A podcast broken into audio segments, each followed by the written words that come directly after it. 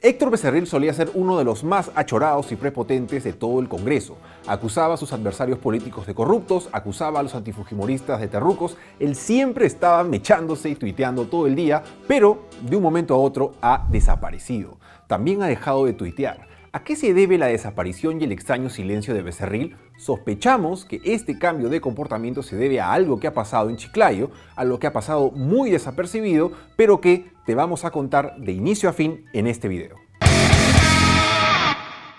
Para poder entender esta historia completa tenemos que retroceder algunos meses en el tiempo. A fines de noviembre del 2018, mientras el país entero veía a Alan García literalmente escondido tras las cortinas de la Embajada de Uruguay, la policía detuvo al exalcalde de Chiclayo, David Cornejo Chinguel, junto a otras 13 personas, entre regidores, funcionarios y colaboradores de la Municipalidad de Chiclayo, por integrar una presunta banda criminal llamada Los Temerarios del Crimen.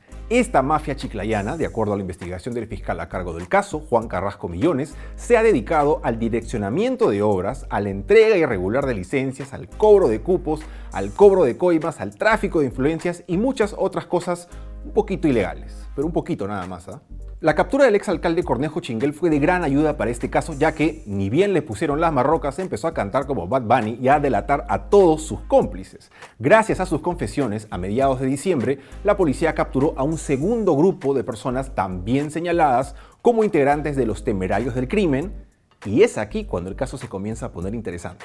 Una de las personas capturadas en diciembre del año pasado fue Willy Cerrato, ex congresista y alcalde del distrito de Olmos, el supuesto brazo legal de los temerarios del crimen. Cerrato también cantó todo desde que fue detenido, pero sus confesiones fueron mucho más reveladoras que la del exalcalde Cornejo Chinguel. Solo para empezar, por ejemplo, Cerrato contó que el mismo día que detuvieron a Cornejo Chinguel recibió una llamada de nada menos que el fiscal superior Abel Concha, el mismo que le pidió que porfis, porfis, porfis no le tire dedo con las autoridades. Si te estás preguntando quién rayos es Abel Concha y por qué es necesario mencionarlo, te lo cuento en 5 segundos. ¿Recuerdas cuando se sospechaba que el ex fiscal de la Nación, Pedro Chavarri, iba a sacar a los fiscales Rafael Vela y José Domingo Pérez del equipo especial Lavallato para poner a otros hermanitos? Ya.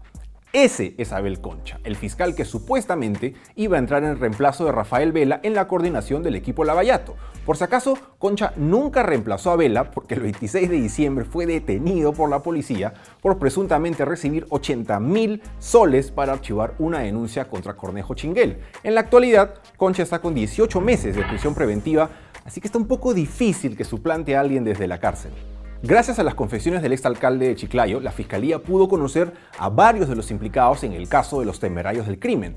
Sin embargo, gracias a las confesiones de Willy Cerrato, la fiscalía entendió que esta no es una banda cualquiera. Aquí estamos hablando de profesionales, gente con talento para la corrupción. De acuerdo a los testimonios de los colaboradores eficaces, aquí no solo estaban metidos algunos funcionarios municipales, sino también varios jueces, fiscales, ex magistrados hermanitos del extinto Consejo Nacional de la Magistratura y, por supuesto, congresistas de la República. El 13 de enero de este año, Cuarto Poder publicó un reportaje exclusivo con los fragmentos más alucinantes del testimonio de Willy Cerrato ante la Fiscalía de Chiclayo. Con este testimonio podemos llegar a la conclusión de que, en lugar de ser un caso diferente, los temerarios del crimen forman parte del universo de los cuellos blancos, Así como Marvel tiene películas para Iron Man y Spider-Man y luego los juntan en toda una película de Avengers, los temerarios del crimen y los hermanitos del CNM también son episodios separados que se reúnen en el caso de los cuellos blancos. Según el testimonio de Cerrato, desde diciembre del 2014 hasta hace no mucho, él se encargó personalmente de arreglarle reuniones al exalcalde Cornejo Chinguel con distintos funcionarios y políticos, como por ejemplo el ex contralor de la República, Edgar Alarcón, el congresista prista Javier Velázquez Quesquén, el congresista fujimorista Héctor Becerril y el hoy encarcelado fiscal Abel Concha. Y ya que hablamos de Becerril, pasemos por fin a revisar lo que ha pasado con los hermanos Becerril y a entender por qué están metidos en este chongo. El 20 de enero de este año, Punto Final publicó un reportaje con toda la historia del congresista Héctor Becerril y sus hermanos, Wilfredo y Antonio Becerril. Esta es la obra por la que la Municipalidad de Chiclayo desembolsó 11 millones de soles. Una obra que fue entregada a una constructora que, como ha aprobado la Fiscalía, está directamente ligada y que fue representada por los hermanos Becerril aquí en Chiclayo. La Fiscalía ha identificado a Wilfredo, Antonio y Héctor Becerril en diferentes momentos de la ilegal entrega de esta obra en Chiclayo. Una red de sobornos y favores políticos por la que ya uno de los hermanos se ha declarado culpable. Básicamente lo que nos cuenta este reportaje es que, para empezar, el fiscal Carrasco ha descubierto que el exalcalde Cornejo Chinguel se reunió con Becerril en el 2015 para que éste le consiga el financiamiento de algunas obras en Chiclayo, como la pavimentación del asentamiento humano Fernando Belaunde y la Avenida Nacionalismo, a cambio de, escuchen bien, presuntos sobornos. Yo le quitaría presuntos, pero de ahí me mandan la notarial. Según el testimonio del exalcalde Cornejo Chinguel, Becerril le ayudó a reunirse con los exministros de Economía y Vivienda, Alfredo Torne y Edmar Trujillo, y con la entonces Fuji presidenta de la Fuji Comisión de Presupuesto del Fuji Congreso, Cecilia Chacón, a cambio de un porcentaje de las obras que, según Cornejo Chinguel, le fueron entregados en efectivo a su hermano Wilfredo Becerril. Este es solo un fragmento chiquito del testimonio de Cornejo Chinguel ante el Ministerio Público. Efectivamente, una mañana, Wilfredo Becerril se apersonó a la Universidad Juan Mejía Vaca junto a Boris Bartra y Luis Cabrejo Sucañay, por lo que le entregó al primero de los nombrados 50 mil soles en un sobre Manila, el cual, al recibirle, le advierte que tenían que cuadrar la otra obra de la Avenida Nacionalismo que había gestionado su hermano, el congresista Héctor Becerril, dinero que fue entregado en partes y semanas sucesivas en montos de 10 mil y 15 mil. Recapitulemos un poquito antes de seguir. O sea que el hermano de Héctor Becerril, el mismo que, por cierto, a pesar de tener una orden de captura, viajó a diciembre a los Estados Unidos y hasta ahora no regresa, y probablemente no regrese, no solo habría recibido un soborno por una obra realizada en Chiclayo, sino que cuando fue a cobrar la plata, habría pedido que le paguen las otras que les debían. Ojo que esta es la parte tranqui del reportaje, aún falta lo peor. Debido a los problemas que tiene Chiclayo con el recojo y el tratamiento de la basura, la cooperación suiza le donó 11 millones de soles a la municipalidad de Chiclayo para la construcción de una planta de tratamiento de residuos sólidos. Esta planta, como muestra su video promocional, tendría que verse así, bonita, ordenadita, como una pista de Hot Wheels, pero desafortunadamente en la actualidad se ve así, como un episodio de Walking Dead.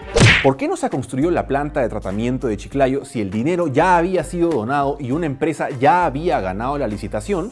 La respuesta es otra vez por culpa de los hermanos Becerril. Antonio Becerril, el mismo que se entregó a las autoridades después de estar prófugo y que fue condenado a cuatro años de prisión suspendida por corrupción, aceptó haberle pagado una coima al exalcalde Cornejo Chinguel para que la empresa constructora CRD gane la licitación.